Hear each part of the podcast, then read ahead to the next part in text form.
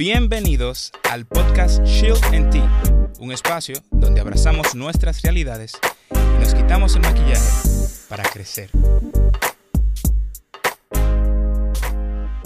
Manín, que lo que, que lo que, lo que, lo que, lo que. Manines, hoy me acompaña Johan Núñez, un científico naturalista, influencer, fotógrafo, diseñador, entrepreneur y de todo un poquito. Dios mío, padre, así es. y hoy me honra con su presencia. Gracias nuevamente por venir, de verdad. Gracias por invitarme. Hoy estaremos hablando de un tema con el cual está muy familiarizado por lo que él hace. Y es el placer de la ignorancia, como a nosotros nos encanta quedarnos. Y hay una razón Hay científica Así comprobada es. de por qué pasa eso. Yo no tenía idea. Yo pensaba que éramos terco y ya, pero hay una No, razón. no, no, no. Hay muchísimos mecanismos y sesgos que a veces nosotros no estamos pendientes que tenemos. Y el sesgo cognitivo, los, los sesgos cognitivos, en particular uno que se llama disonancia cognitiva, juega un, un rol muy importante en cómo nosotros interpretamos la información nueva y sobre todo cuando esa información nueva es como hace contraste con, Con lo que ya teníamos. que ya- con lo que exacto, con lo que ya nosotros teníamos pensado y conocido. Y esa disonancia cognitiva, disonancia cognitiva que se llama. Ajá. Eso, eso es como a la gente que le gusta opinar sin base o a la gente que le gusta llevar la contraria. ¿Cómo es eso? No, ese es otro sesgo lo que te acabo de decir.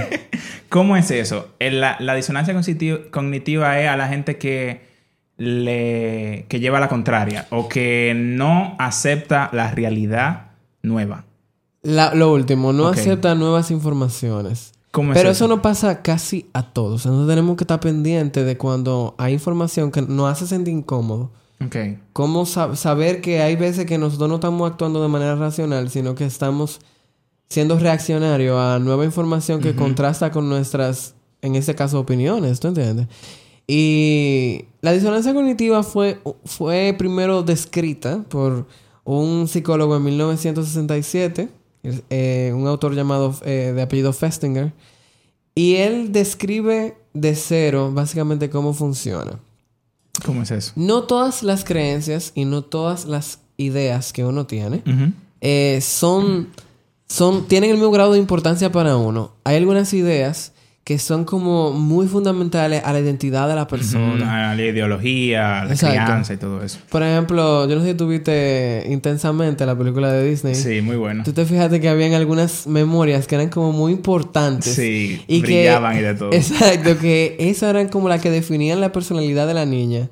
Pero habían otras que llegaban y la guardaban y ya. Exacto. Se podían hasta botar de vez en Sí, cuando. Ujú. esas se llamaban ideas centrales en la película. Sí, sí. Cuando hay información que contrasta con una idea central, a veces nuestro cerebro dice, no. Por ejemplo, si yo soy muy fan de, de Mario, por ejemplo, y, y resulta que ahora Mario lo quieren cambiar de... Lo quieren poner verde y tú dices, pero ese es Luigi. Sí. Y yo digo, no, Mario siempre ha sido rojo, ¿por qué? Esto está mal, yo no estoy de acuerdo. Bueno, tenemos primero que entender que Nintendo tiene libertad creativa de hacer con, lo- con sus personajes lo que Lo yo que quiera. claro.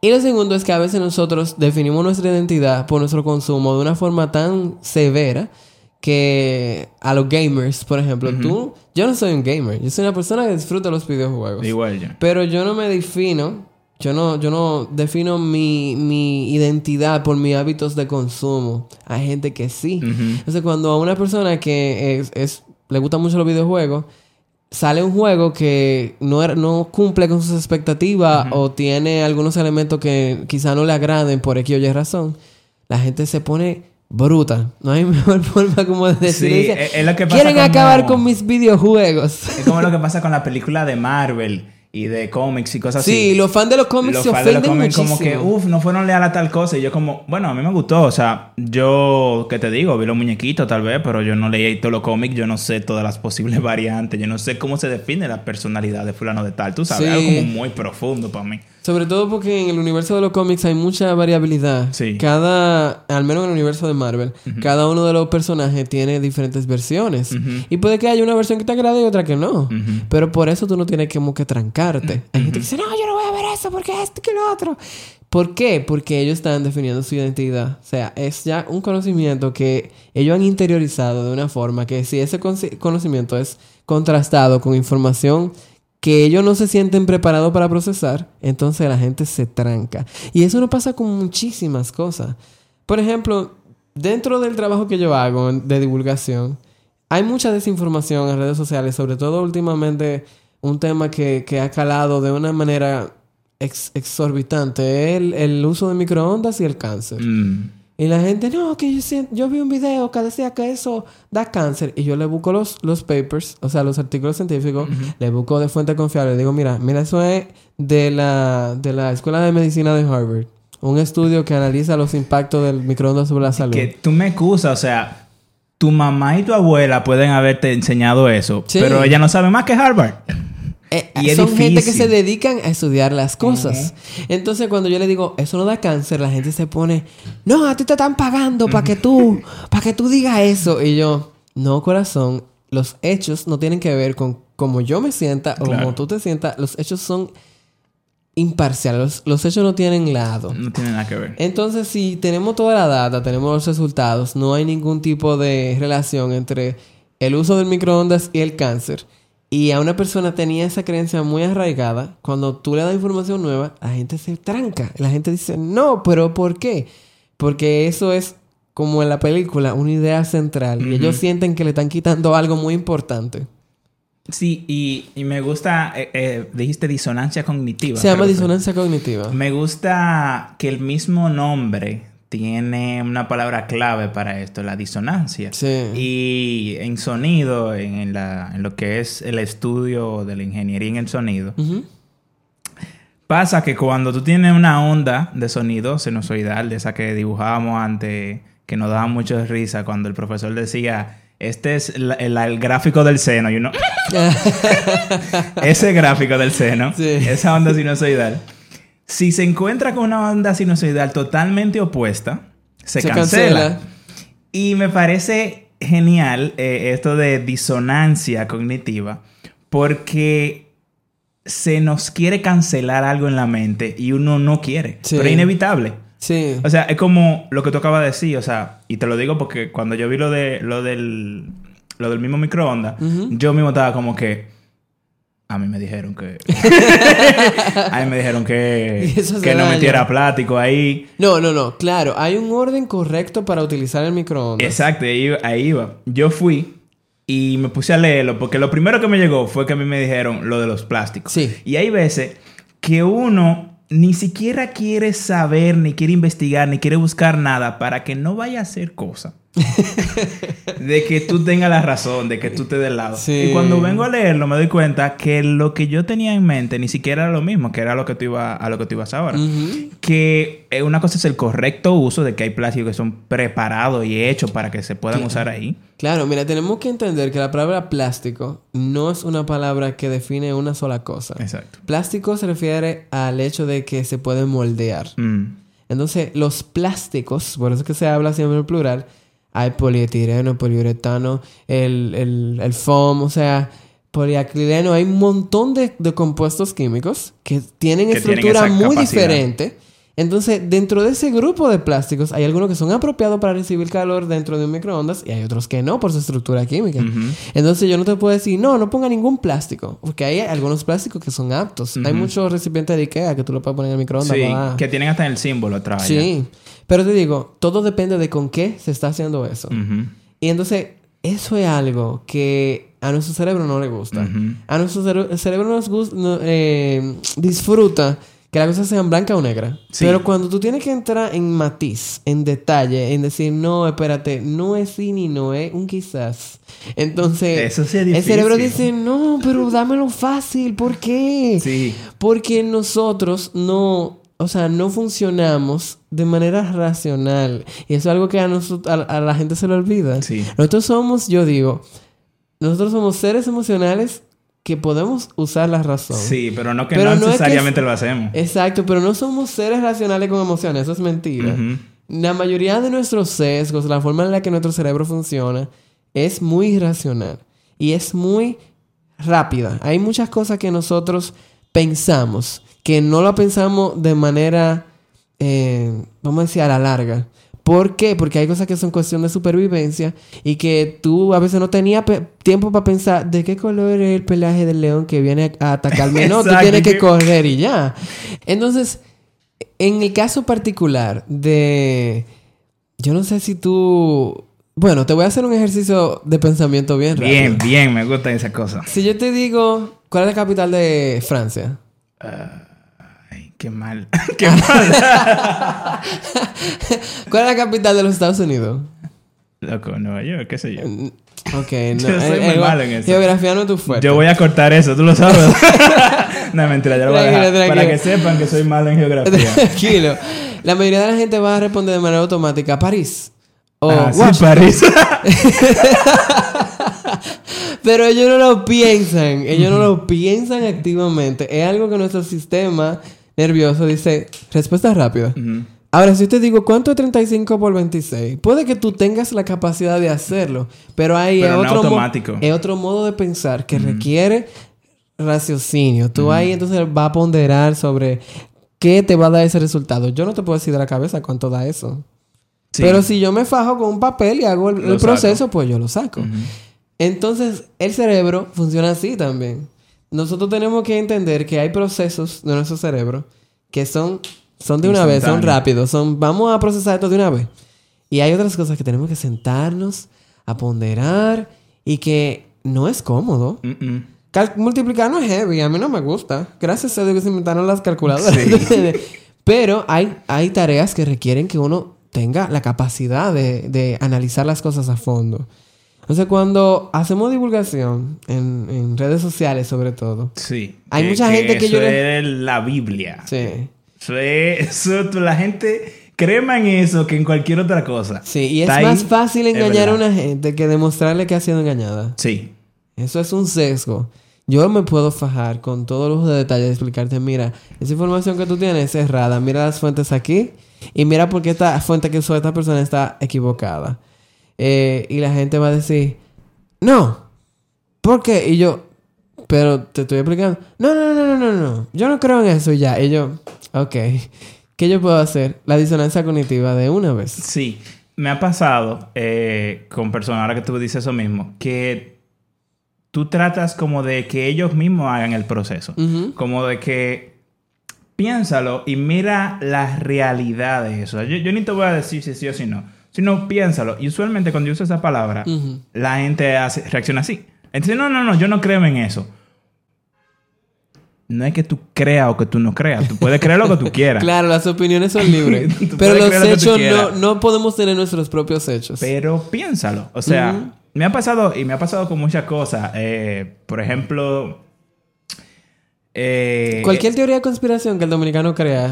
No, yo iba a decir, por ejemplo, el, el cristiano, vamos a decir, que es muy cerrado en que como leyeron las cosas y como, se- Claro. como entendieron. Y yo escuché algo muy interesante el otro día, y es que en el Génesis, cuando se dice eh, que fue el final del día, la traducción original es tiempo. Fue el final del tiempo. Ok. Y que cada vez que decía fue el final del día, era realmente la traducción original, era final del tiempo. Eso me lleva a la realización de que existe la posibilidad de que le tomó un buen tiempo, lo cual abre también la posibilidad a todas las teorías científicas que puedan querer traer de cómo se creó el planeta. Claro, Pero ¿qué me claro, dice la claro. gente? La gente me dice, no, porque el Señor creó el, mundo en siete días. Yo, Sí, ey, ey, sí, ey, sí, espérate. De que vamos a darle un poquito más de cabeza. Vamos a calmarnos y simplemente piensa en que si existe la posibilidad de que la traducción esté mal y que quiera decir tiempo, significa que todas las posibles teorías que nos han dado de la, de la creación del, del planeta, del universo, son posibles. Yo no creo en eso. Ahí se destapa lo que tú estás diciendo. Sí. Yo no creo, es yo no quiero pensar. Yo no quiero pensar. Y tanto el hecho así de que, por ejemplo, hay personas que entienden que la ciencia y, la, y las creencias y la religión no pueden ser congruentes. No y pueden yo le digo- converger. Yo le digo, mira, quien el autor de la teoría del Big Bang fue un sacerdote. Exacto. Literal, o sea, Literalmente. si tú entiendes que Dios te dio un cerebro es para que lo uses. Sí, y, y hay algo que, que me gusta mucho, que algo que también suelo mencionar, que es, la Biblia habla mucho de meditar, una cosa que al cristiano no le gusta. No, yo no diría ni siquiera solamente a los cristianos. Sí, Yo en verdad general. yo diría, la gente no le gusta pensar y no le gusta sentarse a ponderar sobre las cosas. Mano, o sea, ¿cómo puede ser que tú me vienes, Señor, ustedes tienen que entrar a- al Instagram de Tepana. Se lo voy a dejar en la, en la descripción. Gracias. El final. ¿Cómo puede ser que yo me encuentro con una, con una publicación tuya que choca totalmente con algo que a mí me han enseñado y que mi primera reacción es, eso es mentira, yo no voy a leerlo? Sí, sí, sí, sí. Pero pasa más de lo común, pasa Sí. más de lo que tú te imaginas. Claro que sí. El hecho es que, mira, hay, como yo te decía, es difícil. Sí, Nuestro cerebro no está programado básicamente para eso. sí. Porque nosotros ahora que tenemos la capacidad de analizar las cosas con tiempo, pero por muchos, muchos años la humanidad vivía en modo supervivencia. Sí. O sea, es muy fácil En para nosotros sentarnos a hablar de los antibióticos, pero cuando eso no existía, que a ti te daba, te daba una infección en una muela, ya tú te ibas a morir. Literalmente. O sea, era muy difícil tú prestarle atención a ciertas cosas. Solamente la gente muy rica y privilegiada era que era científica en el pasado. Literalmente. A ustedes se ponen a ver, Charles Darwin era un hijo de un mercader que le dieron un barco para que le dijeran, mira, vete por ahí. Pero no era todo el mundo que tenía esa capacidad. O sea, en cuanto a poder realizar ciertos Sí. tipos de, de, de razonamiento, digo. Sí, es así. Y asimismo, si tú te fijas, eh, durante muchas, o sea, dentro de muchas tradiciones religiosas, la gente se aislaba de las cosas para poder pensar.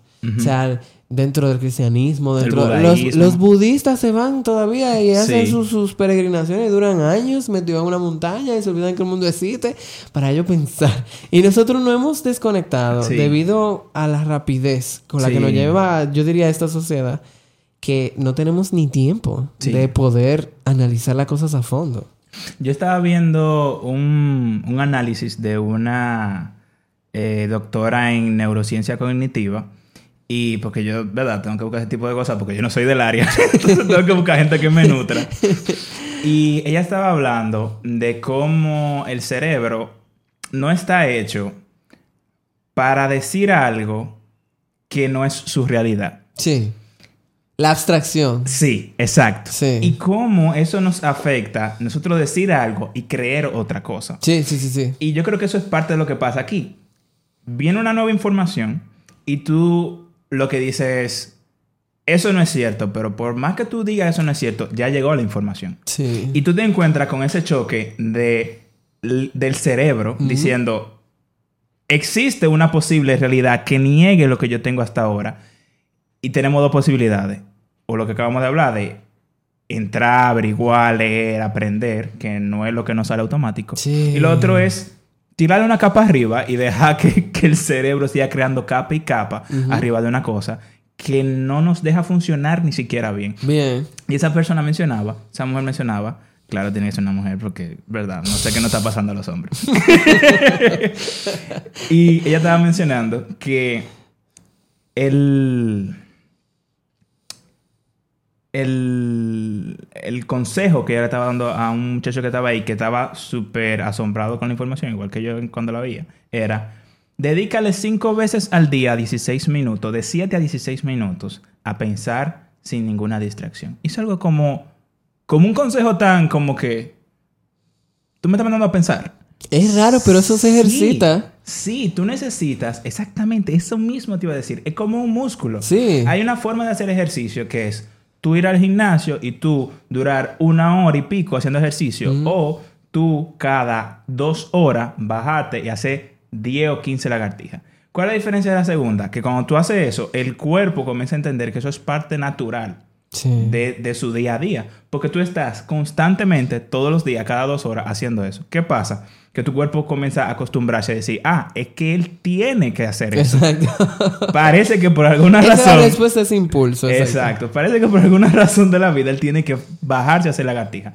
Y entonces lo vuelve normal, por lo cual tú puedes hacer más después. Ujú.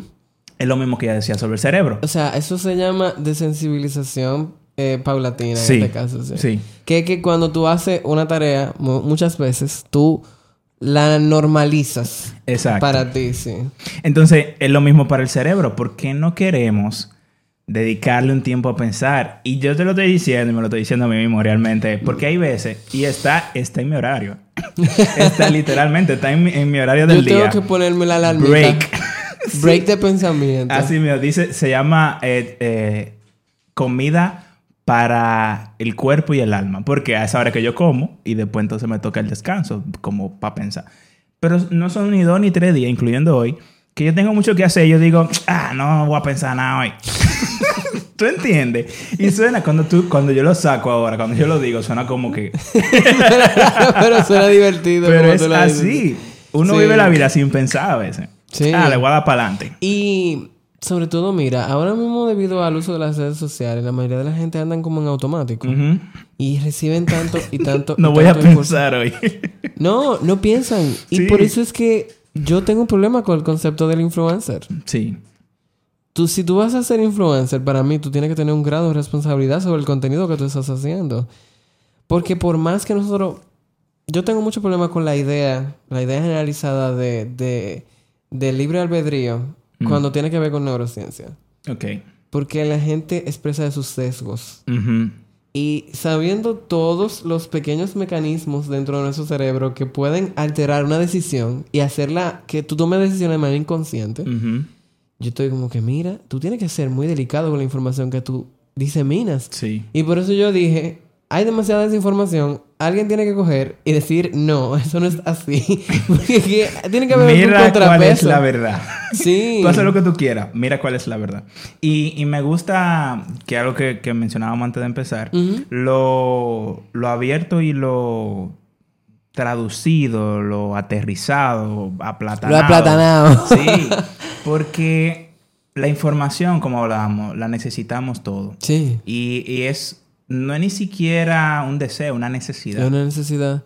Y más una economía de mercado como esta. Sí. O sea, la gente no se imagina que todas las, las vamos a decir, los skills, las habilidades que tú tienes, gran parte de ellas son conocimiento. Sí, sí. Y ahora mismo, tú puedes aprender tantas cosas. Hay una plétora de, de videos tutoriales para tú aprender a hacer una infinidad de cosas. O sea, yo los otros días estaba pensando y digo yo, yo debería comprarme un taladro y aprender a, montar palometas para yo arreglar mi casa. Y yo de- dije dentro de mí, dije, "Ay, cualquiera le paga a una gente. Pero no significa que, que yo no lo pueda hacer. Sí. Y también es que una gente que porque sabe hacer eso, es que yo le voy a pagar. Exacto, ya tiene el conocimiento. Sí. Y eso de, de eso que tú mencionas de que de los tutoriales, yo- de- mi hermano cuando estaba más pequeño, él decía, todo está en YouTube. Porque cuando nosotros decíamos, no, mira, no estoy seguro si se pueda, él decía, sí, se puede, todo está en YouTube. Una amiga, su papá le, le regala un carro y le dice es tuyo si tú lo llevas a la casa. Ella buscó en YouTube y ella se fue y llegó a su casa en su carro. y él dije, ¿cómo tú lo hiciste? Oh, YouTube, papi. y tiene su carro. y yo dije, mira, en verdad, eh, tu hermano tiene razón. En YouTube está absolutamente Sí, todo. sí. Mira, hay tutoriales de física, de química, de biología, de sí. maquillaje, de lo que tú te puedas imaginar. O sea, hay gente que aprenden, que enseñan a otros a hacer eh, construcciones con barro por si se acaba el mundo y hay un apocalipsis, tú sabes cómo hacer eso. A mí me da una risa ese tipo de cosas. Pero el hecho es que existen. Hay videos para hacer videos. Sí. O sea, hay gente que yo veo que simplemente está diciendo de que la luz de tu video te está quedando mal. O sea, está haciendo un video de hacer video. Sí. Y, y pila de view, claro, porque no lo necesitamos. Pero volviendo a eso de- del, del conocimiento y de la disonancia cognitiva. Cognitiva. Que lo estoy repitiendo para quedármelo bien. hay, un, hay un asunto con esa cancelación que yo mencionaba ahorita. Y es que no es un lujo que nos podemos dar. Sí, sí, sí, sí. El- la realidad es que Por eso que nos dejamos manipular muchas veces. sí, eso, eso mismo. La, la realidad es que mientras menos información tenemos, más expuestos estamos a que la corriente nos lleve. ¿La sorpresa? Miren, algo que es muy importante que la mayoría de la gente no saca como suficiente tiempo para estudiarse es a uno mismo. Y eso es tan importante porque si las publicitarias saben que tú tienes sesgos cognitivos. Sí, sí. Miren, por ejemplo, un chin de neuromarketing para ustedes. En, una, en, una, en un menú, si yo tengo una carta de menú y yo le pongo a un vino que cuesta 7 mil pesos la copa, ¿verdad? Y yo abajo, inmediatamente después, pongo uno que cuesta 900. Dice, uff. Espérate. Y abajo, más abajo de ese, yo pongo uno de 300 pesos. Tú vas a salir con tu novia. tú no le vas a brindar el de 9 mil, el de 7 mil pesos. Pero tampoco el de 300. Pero el de 300 tampoco. Entonces, yo te estoy anclando a, a un, a un precio. Yo estoy creando la ilusión de que, de que el del, del medio es la opción más precio. lógica cuando un Carlos Rossi cuesta 300 pesos. Exactamente. ¿Tú entiendes? Entonces, ya el restaurante sabe que Sí. tú vas a caer en ese error. Y por eso que la publicidad es muy engañosa. Y es porque se aprovecha de ese tipo de, de sesgos que nosotros tenemos. Yo le insto a todo el mundo a leer sobre los sesgos cognitivos y sobre las falacias lógicas. Porque todos podemos caer en ellas. Claro. Todos. Y, y yo voy a entrar a- no voy a entrar en detalle de eso, pero mira el, el buen ejemplo de, de Facebook y lo que pasó con Trump y esa publicidad. O sea, que yo estaba hablando con una amiga mía. Moralmente, ok, no está bien lo que hicieron, pero qué buen trabajo. Sí. O sea, y es basándose en eso. Lo es de Cambridge Analytica, ¿verdad? Sí, lo de Cambridge. Qué bien pensado, qué bien trabajado, qué mal, qué malo que lo hicieron. Sí. Pero qué bien fue pensado. Hay que ser inteligente para ser malvado, Sí. señor. El mejor malvado, el más inteligente. Sí, no sean maduros, por favor. que es un mal malvado. Entonces, ese es el mejor, o, o uno de los más recientes, no el mejor, ejemplo, de que, oye, nosotros podemos caer hasta en decidir quién va a ser nuestro gobernante por publicidad. por no conocer la verdad, por no querer investigar, por no querer leer o por no querer aceptar cuando viene la disonancia cognitiva, que puede ser que bajo nuestros, nuestras enseñanzas, bajo lo que hemos vivido, lo han hecho mal. Y, y me recuerda lo que hablamos eh, con, con Sara, que decía, ese es mi regalo. Eso fue lo que mi familia me entregó. Yo no quiero atesorarlo y decir, no, es, es que, es que nosotros creemos eso, nosotros creemos que el microondas da cáncer. Nada más ponte a pensar la No. cantidad de gente que llega cansado del gimnasio, espera media hora a enfriarse. sí, para no para más. Para no pamarse. Sí. Y yo dentro de mí di que es muy triste que yo te diga que tú has estado bebiendo agua. eh, tú has estado pasándose en balde. Sí, Eso le duele, debe de herirle el ego a mucha gente. Y yo lo entiendo. claro, Pero mi responsabilidad es decirse lo que están equivocados para que no pasen el mismo trabajo. Y lo más chulo es, lo más chulo después de, de aceptar, y, y es lo mismo que le mencionaba a una amiga sobre aceptar nuestra condición, de que en el caso de ella era que estaba teniendo problemas de ansiedad, y yo le estaba comentando de la depresión y eso. Lo mejor es cuando ya tú ha- haces el primer paso, que es la aceptación. Viene muchísimo trabajo después de la aceptación, pero lo mejor es tú poder haber dado ese paso de aceptación. Que en este caso es aceptar que uno está errado, porque todo lo que viene después de eso es bueno. Sí. Ok, me quilla pila haber durado 25 años bañándome dos horas después de hacer ejercicio, una hora después de hacer ejercicio. Está bien, te quillaste. Va a durar 75 años más haciéndolo. Claro. O va a decir, no, espérate, pero ya yo aprendí. Sí. Todo lo que viene después del conocimiento es bueno. Mire, eso es tan real que yo tengo un amigo que se fue a Estados Unidos y en el colegio allá, o sea, en la escuela allá, después de que tú vas al deporte, tú te duchas. O sea, tú te duchas en la escuela. Y él decía, no, es que yo me voy a papá. Y la gente como, ¿what? y los gringos di que, ¿qué? Pero todo eso tiene que ver con un contexto cultural que nos Claro. han impuesto, como tú dijiste, el regalo que nos hace nuestra familia. Y obviamente hay muchísimas cosas que están erradas, pero nos, es nuestro trabajo, ya como seres racionales, pensantes, adultos, cuestionar muchas de estas prácticas Claro. para mejorarnos la vida, señores, porque mira, pasarse no es fácil. Y que a la larga eh, hay que también reconocer que tanto los políticos, nuestros padres, la religión, nuestros amigos, todo el mundo está haciendo el mayor esfuerzo. Claro. Nadie es perfecto. Todo el mundo está haciendo el mejor esfuerzo para entregarnos su verdad. claro, claro. Y si no entendemos que, que están haciendo su mejor esfuerzo y no que nos están dando la verdad, es que caemos también en esas cosas. Sí, porque hay que entender que muchas veces el vehículo por el cual un mensaje llega no es el más apropiado. Exacto. Y que las personas no somos perfectas. Eso ténganlo muy claro porque hay mucha gente, por ejemplo, que me endiosa. Me dice, Johan, wow, tú eres el cerebro. Y yo dije, no, yo, yo sé y si, y si tú me dejas enseñarte, yo te puedo enseñar más o menos. pero yo no lo sé todo. Exacto. Y que conste, yo no tengo ningún problema en retractar una información que yo entiendo que yo conocía, pero que ahora hay un descubrimiento. Que, hay un que una vez lo- Luego. lo hiciste, lo escribiste Sí, cuando yo, hubo un una- cambio. yo he hecho fe de rata cada Claro. rato. Por ejemplo, un sesgo. El sesgo del, del idioma. En español solamente hay una sola palabra para, la- para describir cuatro cosas en inglés.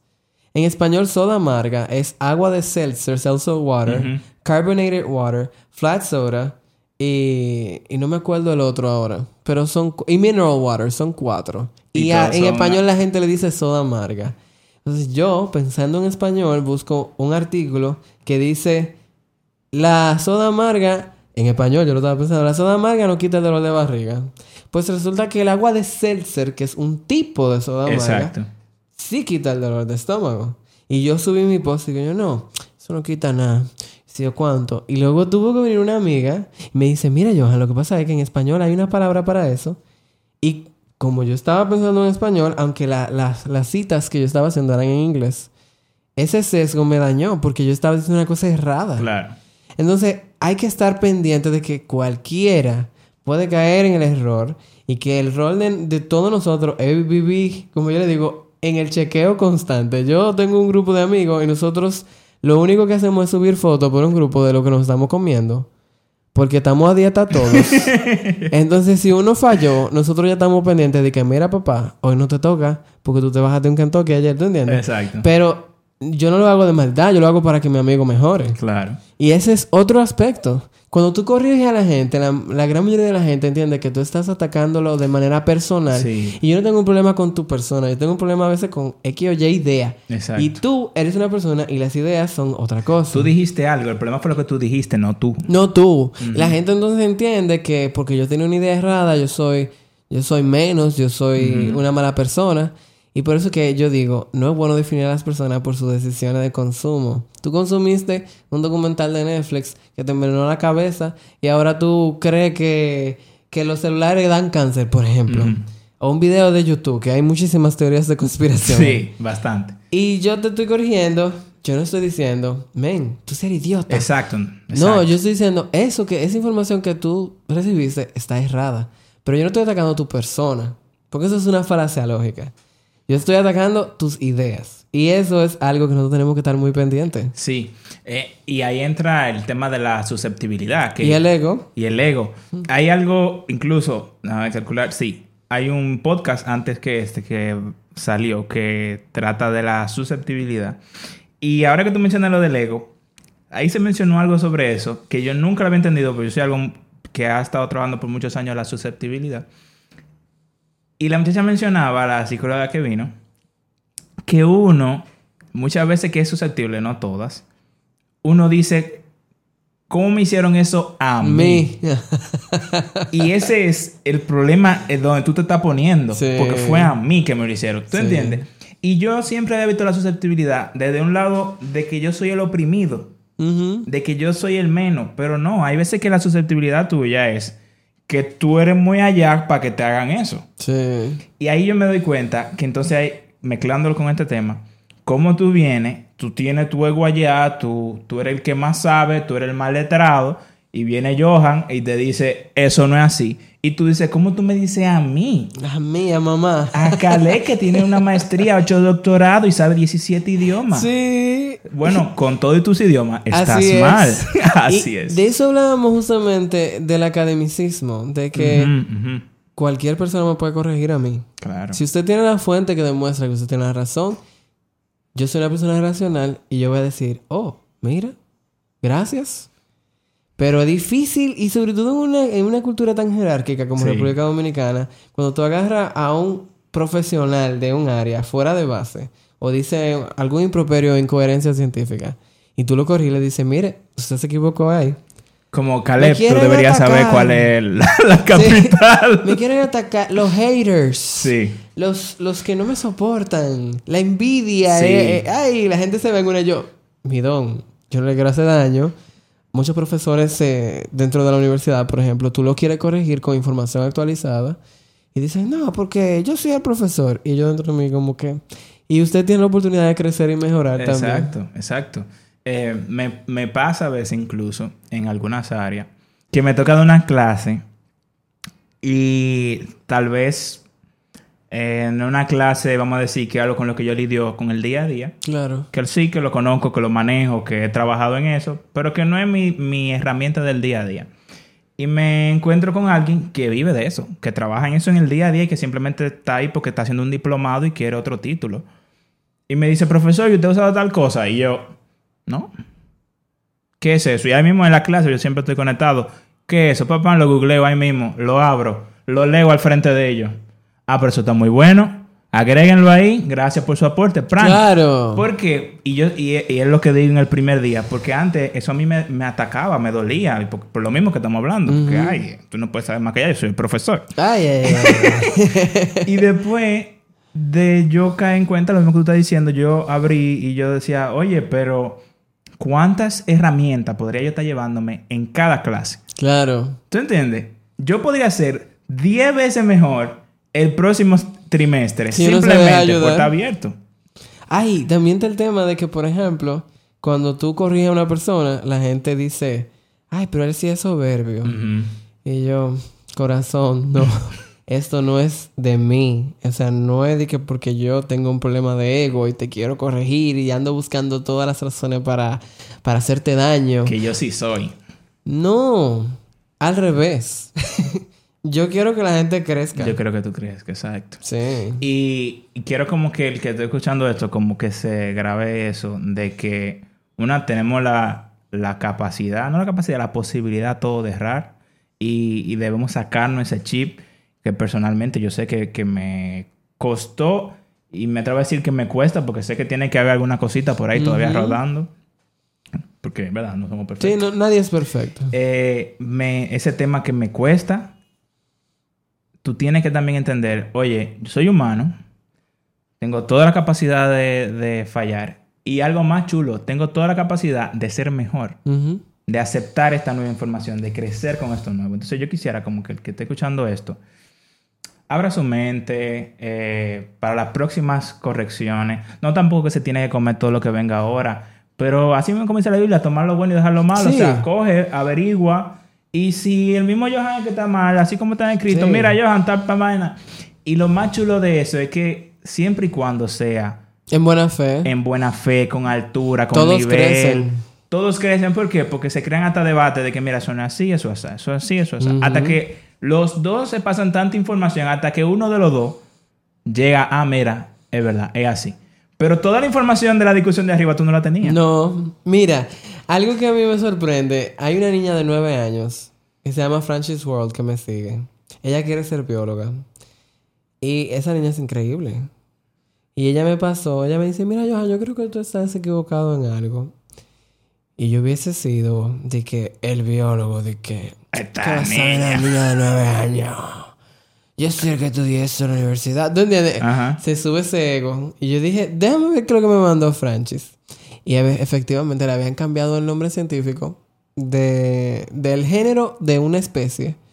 eh, de una cosa a la, a, a la que ella me estaba diciendo. Y yo no me había percatado porque yo di esa materia hace muchos años y los nombres científicos se viven actualizando.